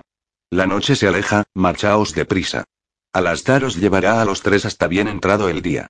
Los labios de Sorcha temblaron antes de que encontrara las fuerzas para impedirlo. Nuestra pequeña tiene un corazón tierno. Siempre cuidaré de ella. Te lo prometo. Con eso basta, pues. Vete, vete ya o todo será en vano. Branaux montó detrás de su hermano y de su hermana, que dormía gracias a un hechizo. Si yo soy tu fortaleza, madre, tú eres la mía. Todos nuestros descendientes sabrán de Sorcha. Todos honrarán a la bruja oscura. Dirigió la vista al frente, con la mirada empañada por las lágrimas, y espoleó al caballo. Sorcha los vio marchar, vigilándolos con su ojo mental mientras atravesaban la oscuridad del bosque y se alejaban de ella. Se dirigían a la vida. Y cuando el día despuntó, sacó la poción que se había guardado en el bolsillo y se la bebió. Luego esperó a que el oscuro llegara. Trajo la niebla consigo, pero llegó como un hombre, atraído por su aroma, por el resplandor de su piel, por su poder, ahora falso, aunque potente. Mi hombre está muerto, dijo Sorcha de forma taxativa. Tu hombre está delante de ti. Pero tú no eres un hombre como los otros. Soy más que otros. Tú me has llamado, Sorcha la Oscura. No soy una mujer como las otras, sino más. Las necesidades han de ser saciadas. El poder llama al poder. ¿Me convertirás en una diosa, Caban? La codicia y la lujuria oscurecieron sus ojos y lo cegaron, pensó Sorcha. Te enseñaré más de lo que puedas imaginar. Juntos lo tendremos todo, lo seremos todo. Solo tienes que unirte a mí. ¿Qué hay de mis hijos? ¿Qué pasa con ellos? Su mirada se desvió hacia la casa. ¿Dónde están? exigió, dispuesto a empujarla para pasar. Duermen. Soy su madre, y quiero tu palabra de que estarán a salvo. No puedes entrar hasta que me la des. No puedo unirme a ti hasta que hagas el juramento. No sufrirán ningún daño por mi parte. Sonrió de nuevo. Te lo juro. Embustero, pensó. Aún puedo ver tu mente y el negro agujero de tu corazón. Ven, pues, y bésame. Hazme tuya igual que yo te hago mío. La apretó contra él, enroscando con crueldad la mano en su cabello para hacer que inclinara la cabeza, y aplastó los labios contra los de ella. Sorcha entreabrió la boca y, con la muerte en su corazón, permitió que él le introdujera la lengua. Permitió que el veneno hiciera su trabajo. Caban se tambaleó, agarrándose la garganta. ¿Qué has hecho? Te he derrotado. Te he destruido. Y con mi último aliento, yo te maldigo. En este día, en esta hora, invoco a aquello que sustenta mi poder. Arderás y morirás con dolor, y sabrás que la bruja oscura te ha aniquilado. Mi sangre maldice a tu sangre por toda la eternidad. Hágase mi voluntad. Caban le arrojó su poder mientras su piel comenzaba a desprender humor, a ennegrecer. Sorcha cayó, ensangrentada y presa de la agonía, pero se aferró a la vida. Se aferró solo para verlo morir.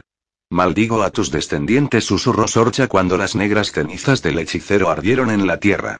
Es lo correcto. Es justo. Hecho está. Se dejó llevar, liberó su espíritu y dejó su cuerpo junto a la cabaña en las verdes entrañas del bosque. Y cuando la niebla se arremolinó, algo se agitó en las negras cenizas. Capítulo 3 Condado de Mayo, 2013 El frío calaba los huesos, recrudecido por el azote del viento, helador por la torrencial lluvia que emanaba de un amoratado y preñado cielo. Esa fue la bienvenida de Jonas Sheehan a Irlanda. Le encantaba. ¿Cómo iba a ser de otro modo? Se preguntó mientras se abrazaba el pecho y contemplaba la agreste y empapada vista desde su ventana. Se alojaba en el castillo. Esa noche dormiría en un castillo. Un auténtico castillo irlandés en el corazón del oeste. Algunos de sus antepasados habían trabajado allí, y probablemente habían dormido allí.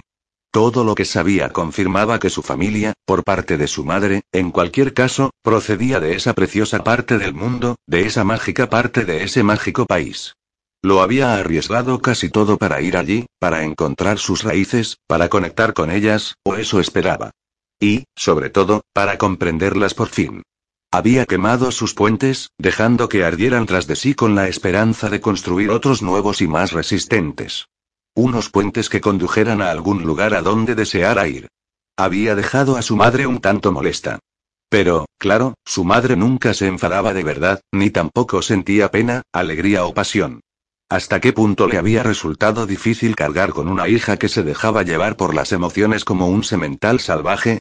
Su padre se había limitado a darle una palmadita en la cabeza de manera ausente, algo típico en él, y a desearle suerte con la misma despreocupación con que podría deseársela a un mero conocido.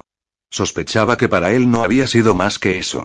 Sus abuelos paternos consideraban el viaje una gran aventura y le habían dado un muy bien acogido regalo en forma de cheque. Estaba agradecida, aun sabiendo que eran de la escuela de ojos que no ven, corazón que no siente y que con toda probabilidad no pensarían más en ella. Pero su abuela materna, su adorada nana, le había hecho un regalo con innumerables preguntas. Estaba ahí, en ese encantador rincón de mayo, rodeado de agua, protegido por la sombra de viejos árboles, para encontrar las respuestas. Debería esperar hasta el día siguiente, instalarse y echarse una siesta, ya que apenas había dormido en el avión desde Baltimore. Al menos debería deshacer las maletas. Iba a quedarse una semana en el castillo de Ashford, un gasto descabellado en la escala práctica, pero deseaba esa conexión con toda su alma, permitirse ese lujo único en la vida. Abrió las maletas y comenzó a sacar la ropa. Era una mujer que en otro tiempo había deseado superar su metro 61 centímetros de estatura, y tener más curvas en vez del delgado cuerpo de chico adolescente que el destino le había concedido. Luego dejó de desear y lo compensó utilizando colores vivos en su guardarropa y llevando tacones de vértigo siempre que podía. La ilusión, diría Nana, era tan buena como la realidad. En otro tiempo había deseado poder ser hermosa, igual que su madre, pero se las apañaba con lo que tenía. Era mona. La única vez que había visto a su madre a punto de horrorizarse de verdad había sido justo la semana anterior, cuando se había cortado su larga melena rubia al estilo pixie. Lejos de haberse acostumbrado aún, se pasó los dedos por el pelo. Le sentaba bien, ¿no era así? ¿Acaso no resaltaba un poquito sus pómulos? Daba igual si se arrepentía de aquel arrebato. Se había arrepentido de otros. Probar cosas nuevas, asumir nuevos riesgos. Esos eran sus actuales objetivos. Nada de sentarse a esperar, el lema de sus padres desde que alcanzaba a recordar. Había que vivir el momento. Y con eso en mente, se dijo, al cuerno con deshacer las maletas, al cuerno con esperar hasta mañana. ¿Y si moría mientras dormía? Sacó unas botas, un pañuelo y el impermeable nuevo, de color rosa chicle, que había comprado para ir a Irlanda. Se colocó un gorro a rayas blancas y rosas, y se colgó su enorme bolso a modo de bandolera. No pienses, solo actúa, se ordenó, y abandonó su caliente y bonita habitación. Se equivocó de dirección al doblar la esquina casi al instante, pero eso le dio la ocasión de deambular por los pasillos. Había pedido una habitación en la parte más antigua al hacer la reserva, y le gustaba imaginarse a criados apresurándose con esterillas de juncos nuevas o mujeres sentadas con sus usos. O guerreros ataviados con cotas de malla ensangrentadas que regresaban del campo de batalla. Disponía de días para explorar el castillo, las tierras, el cercano pueblo de Gon y tenía intención de aprovecharlos. Pero su principal objetivo seguía siendo buscar y establecer contacto con la bruja oscura. Cuando salió al cortante viento y la torrencial lluvia, se dijo que era un día perfecto para las brujas. Llevaba en el bolso el pequeño mapa que Nana le había dibujado, aunque se lo había aprendido de memoria. Se alejó de los imponentes muros de piedra del castillo y tomó el camino que se adentraba en el bosque. Pasó por jardines, dormidos en invierno, tramos de empapado verde. Aunque tarde, se acordó del paraguas guardado en su bolso, de modo que lo sacó y continuó su camino en la bucólica penumbra de los bosques bajo la lluvia. No había imaginado los árboles tan altos, con sus anchos troncos y sus nudosas ramas. Un bosque de cuento, pensó emocionada mientras el agua caía sobre sus botas. En medio del tamborileo oyó el viento aullar y gemir, luego el estruendo de lo que debía de ser el río. El camino se bifurcó, pero tenía el mapa en la cabeza. Creyó oír gritar a algo en lo alto, y durante un momento imaginó que veía un batir de alas. Entonces, a pesar del tamborileo de la lluvia, del rugido del riachuelo, de los aullidos y gemidos, todo pareció silenciarse de repente. A medida que el camino se estrechaba, tornándose más abrupto, su corazón resonaba en sus oídos, demasiado rápido, demasiado alto. A la derecha había un árbol caído, cuya base, al descubierto, era más alta que un hombre y tan ancha que no podría abarcarla con los brazos. Enredaderas más gruesas que su muñeca se entrelazaban formando una pared. Se vio atraída hacia ellas, sorprendida por el impulso de tirar de ellas, de abrirse paso para ver qué había más allá. La idea de perderse cruzó por su mente pero se esfumó enseguida. Solo quería ver. Dio un paso, luego otro. Olió a uno y a caballos, y ambos la atrajeron hacia aquella enmarañada pared. Justo cuando extendió el brazo, algo salió de golpe. El enorme borrón negro hizo que retrocediera con torpeza. Un oso. Pensó por instinto. Puesto que el paraguas había salido disparado de su mano, miró a su alrededor de manera frenética en busca de un arma, un palo, una piedra, y entonces vio el perro más grande que jamás había existido sobre cuatro patas, mirándola. No era un oso, aunque era igual de letal si no se trataba de la alegre mascota de alguien. Hola, perrito. El animal continuó observándola con unos ojos que eran más dorados que castaños. Se acercó para olfatearla, lo que esperaba no fuera el preludio de un buen mordisco. Luego emitió dos estentóreos ladridos antes de alejarse a grandes zancadas. Vale. Se dobló por la cintura hasta que recuperó el aliento. Muy bien. Era evidente que la exploración tendría que esperar a un día despejado y soleado, o al menos hasta un día más luminoso y seco. Recogió su paraguas empapado y manchado de barro, y siguió adelante. Debería haber esperado, se dijo. Ahora estaba mojada, nerviosa y, se percató, más cansada por el viaje de lo que había previsto. Debería estar echando una cabezadita en su cálida cama del hotel, acurrucada mientras escuchaba caer la lluvia, en vez de caminando de forma fatigosa bajo el aguacero. Y en ese instante perfecto.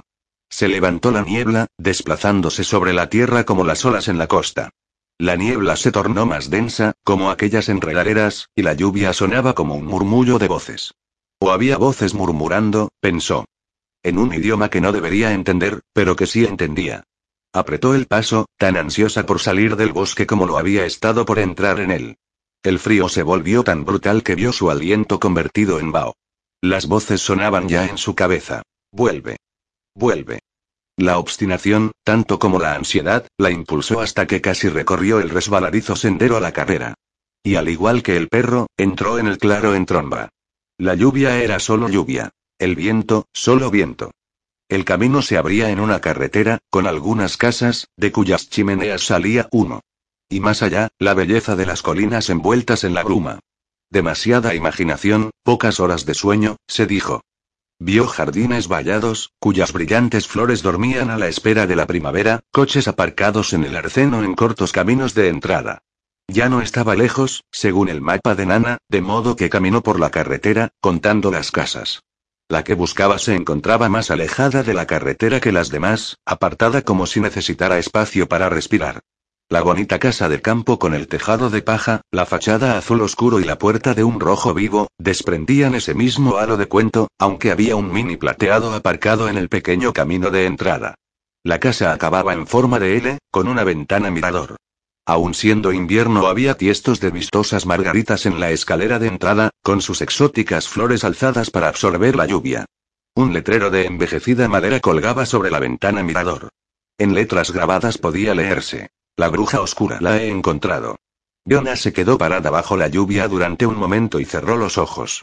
Cada decisión que había tomado en las últimas seis semanas, tal vez todas las que había tomado en su vida, la había llevado a eso.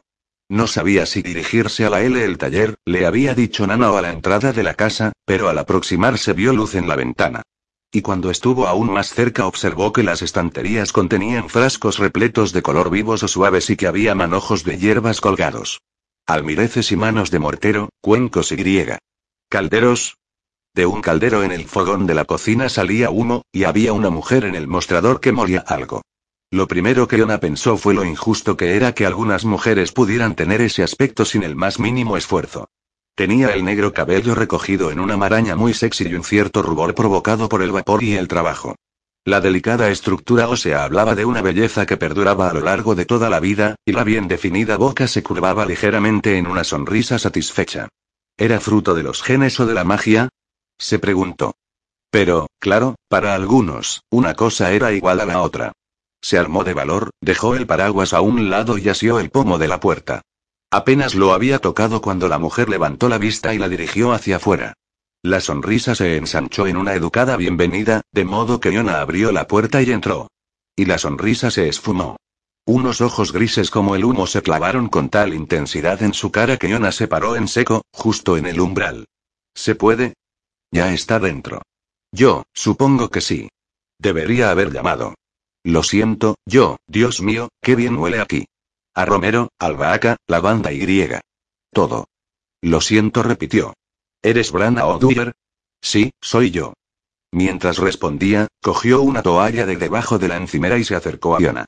Está usted empapada. Oh, lo siento. Te estoy mojando el suelo. He venido paseando desde el castillo. Desde el hotel. Me alojo en el castillo de Ashfield. Tiene suerte, es un lugar magnífico. Es como un sueño, al menos lo que he visto hasta ahora. Acabo de llegar. Quiero decir que he llegado hace un par de horas, y quería venir a verte enseguida. He venido para conocerte. ¿Por qué? Oh, lo siento, yo, parece que siente muchas cosas en muy poco tiempo. Ah. Diona retorció la toalla en sus manos. Sí, eso parece. Soy Diona. Diona Sheehan. Somos primas, es decir, mi abuela Mary Kate O'Connor es prima de tu abuela Eilish, un Eilish Flannery. Así que eso nos convierte en, no sé bien si es en primas cuartas o terceras. Una prima es una prima. Vale, quítate esas botas llenas de barro y vamos a tomarnos un té. Gracias. Sé que debería haber escrito o llamado por teléfono, pero tenía miedo de que me dijeras que no viniese. ¿De veras? murmuró Brana mientras ponía la tetera al fuego. Lo que sucede es que, una vez que me decidí a venir, tenía que hacerlo. Dejó las botas embarradas junto a la puerta y colgó el chubasquero en el colgador. Toda mi vida he deseado visitar Irlanda, por todo eso de las raíces, pero siempre se trataba de hacerlo en un futuro. Y entonces, bueno, había llegado el momento. Era ya. Ve a sentarte a esa mesa de ahí, al fondo, junto al fuego. Es un frío día de invierno. A mí me lo vas a decir. Te juro que cuanto más me adentraba en el bosque, más frío tenía, y entonces, ay, Dios, es el oso. Se detuvo cuando el enorme perro, tumbado ante la pequeña chimenea, levantó la cabeza y le dedicó la misma y firme mirada que en el bosque. Me refiero al perro. Cuando ha aparecido en el bosque como una exhalación, durante un minuto he creído que era un oso. Pero es un perro muy grande. Es tuyo. Es mío, sí, y yo soy suya. Este es Catel, y no te hará daño. ¿Te dan miedo los perros, prima? No, pero este es enorme. ¿Qué es? ¿Te refieres a la raza? El padre es un lebrel irlandés y la madre un cruce de gran danés con lebrel irlandés y lebrel escocés. Parece feroz y serio a la vez. ¿Puedo acariciarlo? Esto depende de ti y de él, repuso Brana, llevando el té y las galletas a la mesa. No dijo nada más mientras Yona se ponía en cuclillas, acercaba el dorso de la mano para que el perro la oliera y luego le acariciaba la cabeza con suavidad. Hola, Catel. Antes no me dio tiempo a presentarme. Me diste un susto de muerte. Acto seguido se enderezó y le brindó una sonrisa a Brana. Me alegra muchísimo conocerte y estar aquí. Todo ha sido una locura, y aún me da vueltas la cabeza. Casi no puedo creer que esté aquí. Pues siéntate y tómate el té. Apenas sabía nada de ti, comenzó Ena cuando se sentó, calentándose las manos con la taza. Quiero decir que Nana me había hablado de los primos. De ti y de tu hermano. Connor. Sí, Connor, y de los otros que viven en Galway o en Clare. Quiso traerme hace años, pero no pudo ser. Mis padres, bueno, sobre todo mi madre, no querían, y mi padre y ella se separaron, y entonces, en fin, acabé yendo de un lado para otro. Después ambos volvieron a casarse, y lo raro fue que mi madre insistió en la anulación. Dicen que eso no te convierte en una hija bastarda, pero la sensación desde luego es esa. Brianna casi ni enarcó las cejas. Imagino que sí.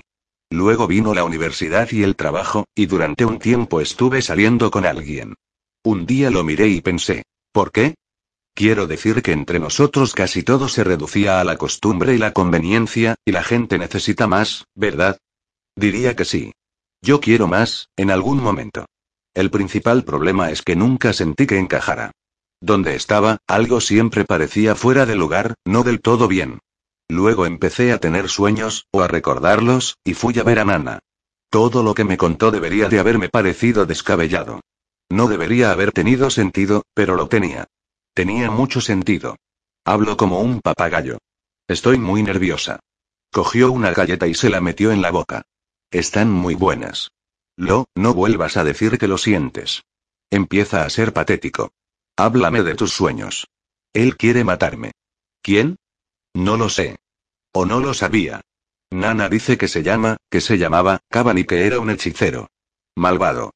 Hace siglos, nuestra antepasada, la primera bruja oscura, lo destruyó, aunque una parte de él sobrevivió. Él aún quiere matarme. Matarnos. Sé que parece una locura. Brianna tomó un sorbo de té con calma. ¿Te asusta todo esto? No. Y tú pareces muy tranquila. Ojalá yo pudiera estar tan tranquila. Y eres preciosa. Siempre he querido ser hermosa. Y más alta. Tú eres más alta. Otra vez soy un papagayo. No puedo evitarlo. Brianna se levantó, abrió un armario y sacó una botella de whisky. Es un buen día para añadirle un poquito de whisky al té. Así que oíste esa historia sobre Cavan y Sorcha, la primera bruja oscura, y decidiste venir a Irlanda a conocerme. Básicamente. Dejé mi trabajo y vendí mis cosas. Tú, por primera vez Bran apareció sorprendida de verdad. ¿Vendiste tus cosas? Incluyendo 28 pares de zapatos de diseño, comprados en rebajas, pero aún así, eso me escoció un poco, pero quería empezar de cero. Y necesitaba el dinero para venir aquí. Para quedarme aquí. Tengo un visado de trabajo. Buscaré empleo y un sitio para vivir. Cogió otra galleta, esperando que detuviera el torrente de palabras, pero éstas continuaron manando de su boca. Sé que es una locura gastar tanto para quedarme en Ashford, pero quería hacerlo.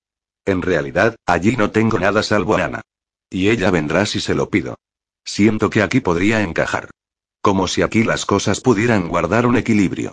Estoy harta de no saber por qué no encajo. ¿En qué trabajabas? Era monitora de equitación. Guía, mozo de cuadra. En otro tiempo tenía la esperanza de ser jockey, pero los quiero demasiado, y carecía de la pasión necesaria para correr y entrenar. Brianna se limitó a asentir, observándola. A los caballos, claro. Sí, se me dan bien. No me cabe la menor duda. Conozco a uno de los propietarios del establo de aquí. El hotel los utiliza para sus huéspedes. Organizan paseos guiados, dan clases de equitación y esas cosas. Creo que le podría encontrarte un hueco. ¿Estás de coña? Ni se me pasó por la cabeza conseguir trabajo en un establo enseguida. Supuse que sería camarera, dependienta, sería increíble poder trabajar allí. Algunos dirían que era demasiado bueno para ser verdad, pero Yona nunca había creído en eso. Lo bueno debería de ser verdad. Oye, limpiaré las casillas, atenderé a los caballos. Cualquier cosa que necesite o quiera. Hablaré con él. No tengo palabras para darte las gracias, dijo Jonah, asiendo la mano de Brana. Cuando se tocaron, surgió un destello de calor y de luz. A pesar de que le temblaba la mano, no la apartó ni desvió la mirada. ¿Qué significa eso? Significa que es posible que por fin haya llegado el momento. ¿Te hizo la prima Mary Kate algún regalo? Sí. Cuando fui a verla, cuando me lo contó. Con la otra mano, Jonah buscó la cadena bajo su jersey y sacó el amuleto de cobre con el símbolo del caballo. Sorcha lo hizo para su hija pequeña, para su hija, Teagan concluyó Jonah. Para protegerla de Caban. Para Branauk fue el sabueso. Tendría que haberme dado cuenta de eso cuando vi al perro. Y para Amon, el halcón. Me contaba las historias desde que tengo memoria, pero creía que no eran más que cuentos. Mi madre insistía en que lo eran. Y no le gustaba que Nana me las contara. Así dejé de hablarle a mi madre sobre ellas. Mi madre prefiere pasar por la vida de forma plácida. Por eso no le legaron el amuleto a ella, sino a ti. No era la elegida. Tú sí. La prima Mary Kate habría venido, pero sabíamos que no era la elegida, sino una guardiana del amuleto, del legado.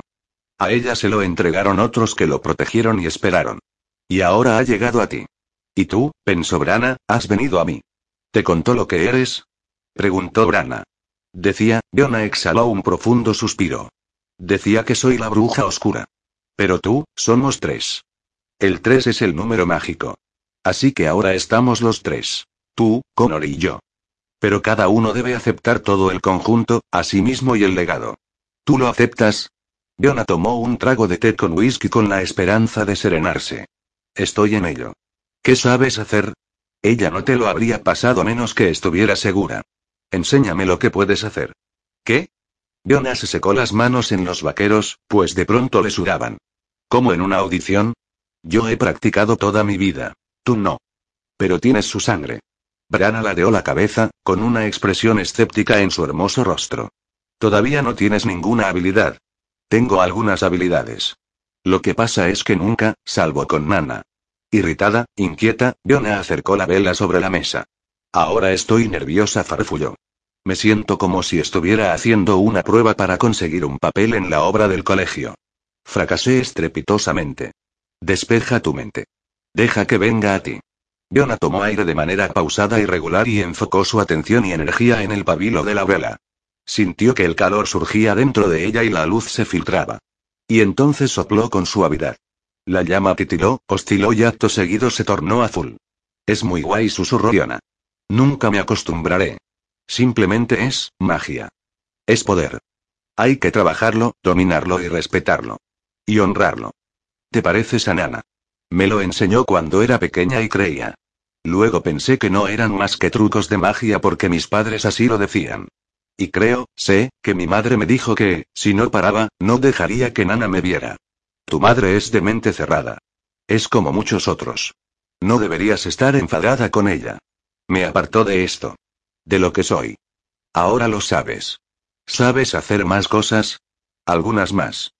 Puedo hacerle evitar cosas, no cosas grandes, y lo consigo la mitad de las veces. Los caballos. Comprendo lo que sienten. Siempre lo he hecho. Probé a crear una ilusión, pero fue un fracaso total. Los ojos se me pusieron morados, incluso lo blanco, y los dientes me brillaban como si fueran leones.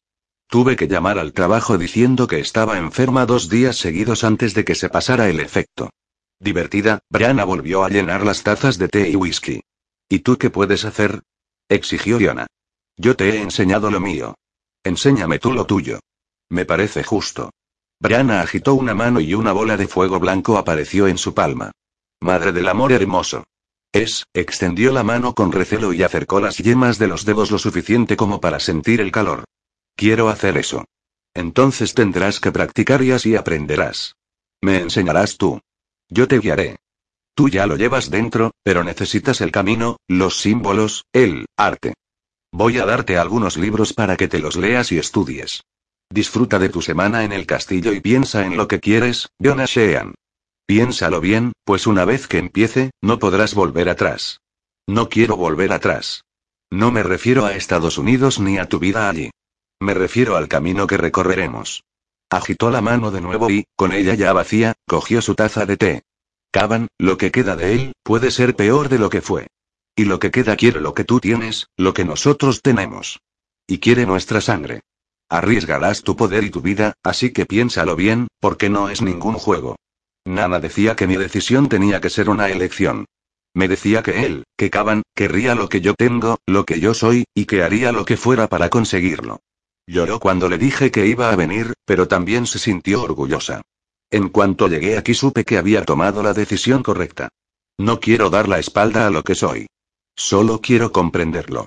Quedarte sigue siendo una elección. Y si decides quedarte, te quedarás aquí, conmigo y con Connor. Aquí, es mejor que estemos juntos.